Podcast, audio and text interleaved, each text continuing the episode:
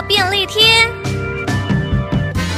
枕边人的打呼让你受不了了吗？两招教你有效减缓打呼。大部分的人在打呼的时候都会习惯张开嘴巴睡觉。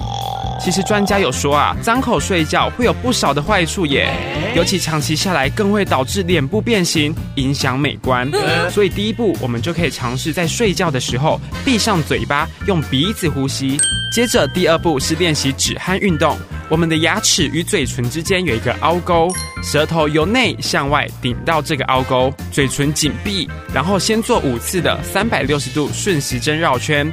做第二次的止汗运动时，再做五次的逆时针绕圈，速度不要快。舌头绕圈运动的重点在于舌头用力往外顶，而嘴唇要用力抵挡舌头往外顶的力量，同时训练舌头与嘴唇之间的肌肉力量。